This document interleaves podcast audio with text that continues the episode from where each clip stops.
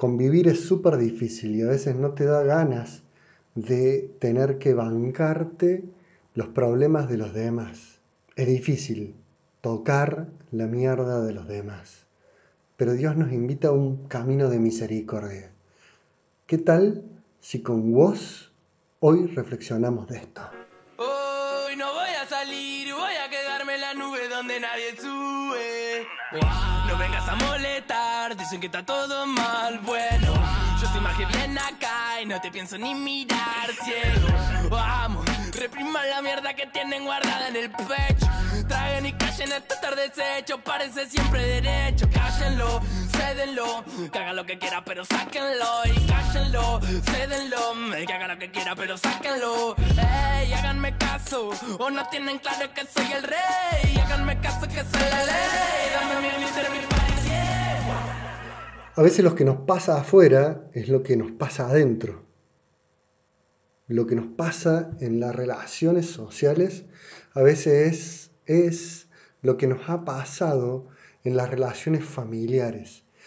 Más de una vez no sabemos, no nos damos cuenta, pero nos van constituyendo relaciones, por así decirte, tóxicas. Está muy usado hoy esto de lo tóxico, ahora todo es tóxico.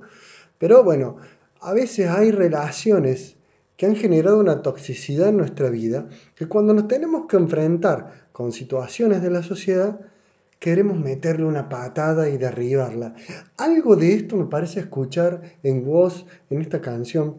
Y está bueno pensar a qué cosas de tu pasado, qué cosa de tu historia vos quisieras pegarle una patada. Pegarle una patada y decir, de esto lo quiero dejar, esto lo quiero dejar atrás pegarle una patada y seguir para adelante sin mirar atrás.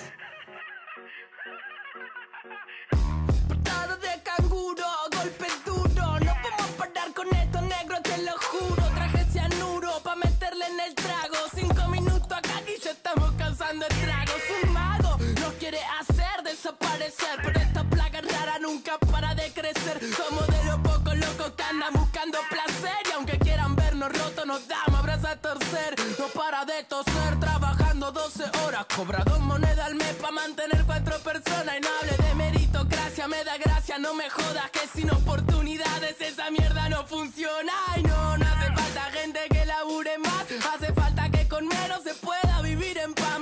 Uy, uy, uy. Está bien, vos le querés meter una patada a eso que tuviste que pensando, ¿no? Eso que te tiene atrapado, que te tiene en el pasado. Pero fíjate todo lo que plantea vos acá en esta letra que es maravilloso. Un tema muy, muy jodido. No para de toser trabajando 12 horas. Cobra dos monedas al mes para mantener cuatro personas. No me hables de meritocracia. Me da gracia. No me jodas. Que sin oportunidades esa mierda no funciona. Mira, la meritocracia una cultura que se está instalando, hay muchos movimientos políticos que la instalan, pero ¿sabe dónde está muy, muy, muy, muy, muy instalada la meritocracia? Adivinaste, en la Iglesia Católica. Vos sabés que mucha gente tiene instalada la meritocracia como un modo de agradar a Dios basado en el mérito, en el esfuerzo, en que mientras más cerca de la jerarquía estés, más vas a conquistar el amor de Dios. Tampoco funciona, les aviso. Para los que basaron su vida en la meritocracia, no funciona. Para Dios somos todos iguales. Desde el Papa hasta el recién bautizado, somos todos iguales. Más, te diría, el recién bautizado es más apto para, para amar al modo de Dios que el Papa, por ejemplo. A ver, la meritocracia no funciona en nuestra espiritualidad.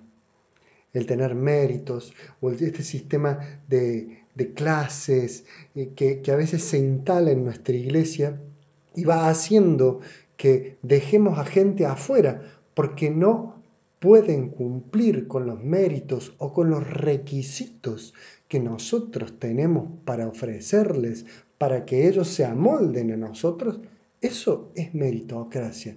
todo eso administrativo, es meritocracia, tiene un montón de fariseísmo, tiene un montón de, careta, un montón de mentira, porque se cree que así podemos agradar a Dios. Mira, la meritocracia en la política y en la sociedad, dice vos, no funciona. En la iglesia y en la espiritualidad, tampoco. Acordate dónde estás, fíjate siempre de qué lado de la mecha te encontrás. Dice what up, esto pega como coca, la gente baila loca, el cuello Cambiamos de tema de voz, pero seguimos hablando del mismo tema. Meritocracia en la espiritualidad. Dejamos canguro y vamos a luz delito.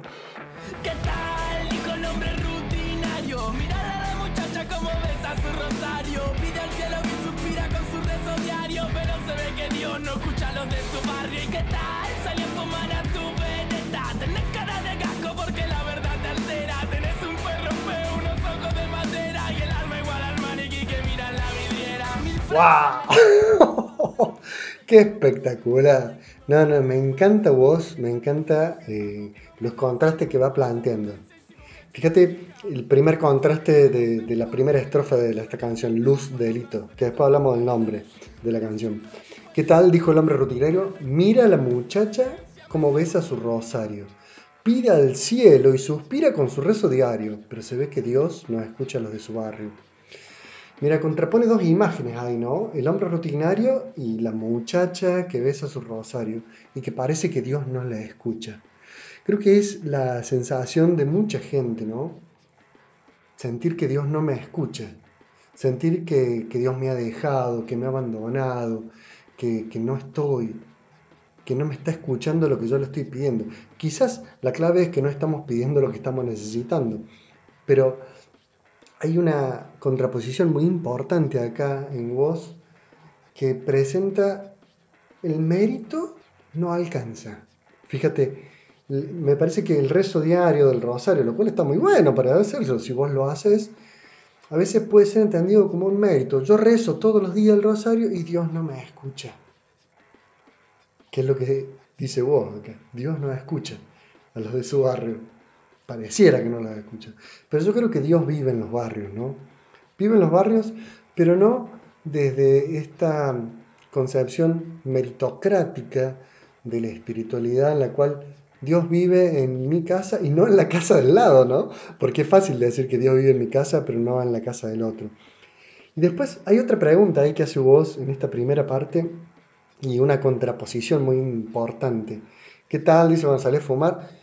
Está, está hablando de alguien, ¿no? Está hablando de un vecino, aparentemente, pero muy importante lo que dice hacia el final de esa persona. Tenía un perro feo, pobre perro. ¿Qué, tiene, qué culpa tiene el perro feo? eh? ¿Qué, ¿Qué culpa tiene el perro, vosito? Eh, dice, tenés un perro feo, unos ojos de madera y el alma igual al maniquí que mira la vidriera. O sea, está hablando de una persona que tiene el alma de plástico, el alma hecha de un material que se corrompe con el tiempo. Si algo nos puede ayudar la espiritualidad, la cercanía a Jesucristo, es a que nuestro espíritu nunca se vuelva como el maniquí que está en la vidriera que mira vos. ¿Qué tal? Dijo el hombre rutinario. Mirar a la muchacha como besa su rosario.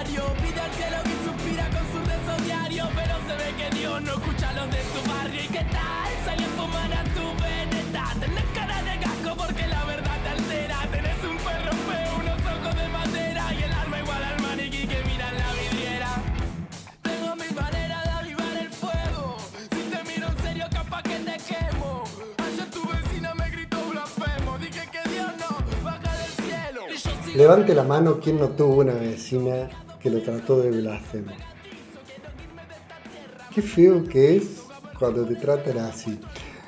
Eh, a mí me ha pasado, pero es horrible.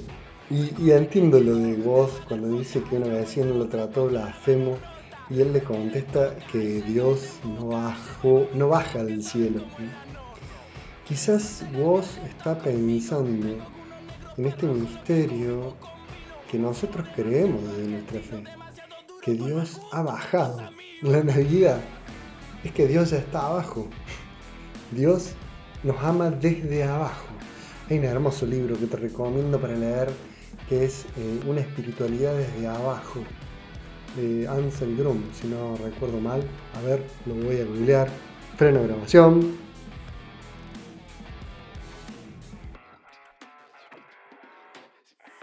Sí, sí, está y está disponible en PDF.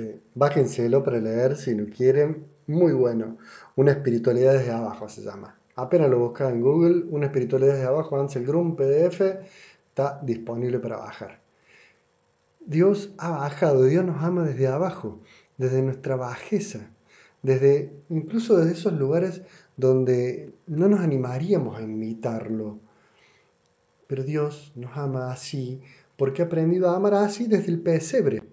Por eso se contradice la meritocracia con esto, con un Dios que ama desde abajo. Yo te invito a un ejercicio. Pensá que es Jesús y no vos el que te canta esta canción a vos. Gusta todo lo que sos y un poco más. El barrio queda sin luz cuando no estás. Las caras cambian todas cuando vos llegas. La noche te sigue mientras vos girás. Acá todas mueren por verte fumar. Tu magia está cerca que protege el lugar. Ahí voy a querer estar donde tu risa me saca a. Cada vez que yo no me encuentro en mí, voy a vos para revivir. eh. Yo voy a estar ahí, siempre podés venir. Yo voy a estar ahí, siempre podés venir. Jesús lo dijo también de otro modo a esto. Yo voy a estar con ustedes hasta el fin del mundo. Voy a estar, no me voy a borrar, incluso en las sombras, porque ese mismo Jesús que nació en las sombras de la noche, de la Navidad, ese mismo Jesús que pasó por las sombras de la noche de Getsemaní, ese mismo Jesús que pasó por la sombra de la muerte, sabe que desde esas sombras puede salir luz. Por eso empezamos este podcast hablando de esto de convivir, de que es un poco tocar la mierda del otro, con historias que a veces no nos dejan avanzar, y mucho más cuando nos comprendemos desde una meritocracia, de una meritocracia espiritual que no nos lleva a ningún lado. En cambio, creo que esta canción y varias canciones de voz nos ayudan a entendernos desde una solidaridad fraterna, en la cual hay un camino distinto para entendernos entre todos. Y hay momentos en los que el destino se pone muy austero. Y ahí sale el rescate, lo verdadero de lo que somos. Ella camina con su viajero entre desastres y prisioneros. Cuando el destino se pone austero,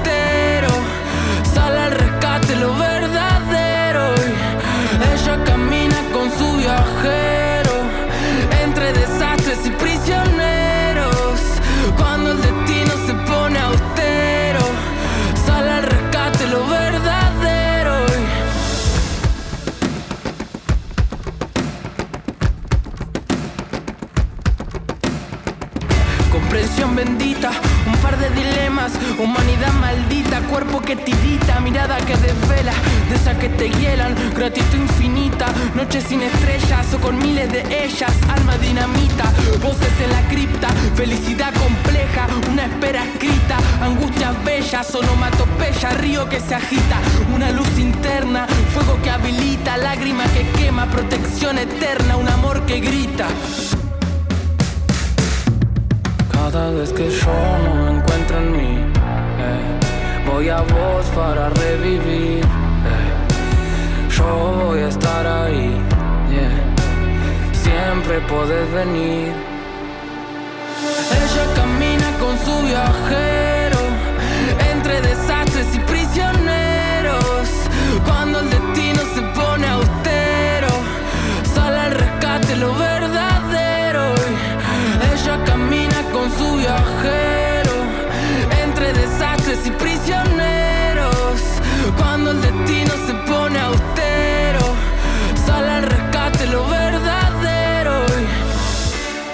destino se pone austero, sale el rescate verdadero. Y la verdad es que si nosotros queremos incrementar en nuestra espiritualidad, no queda otra que profundizar en la misericordia, en entender la mierda del otro y la mierda de los demás. Con el sonido de fondo del helicóptero que pasa por Córdoba mientras voy grabando el podcast, te cuento que si te gustó este podcast,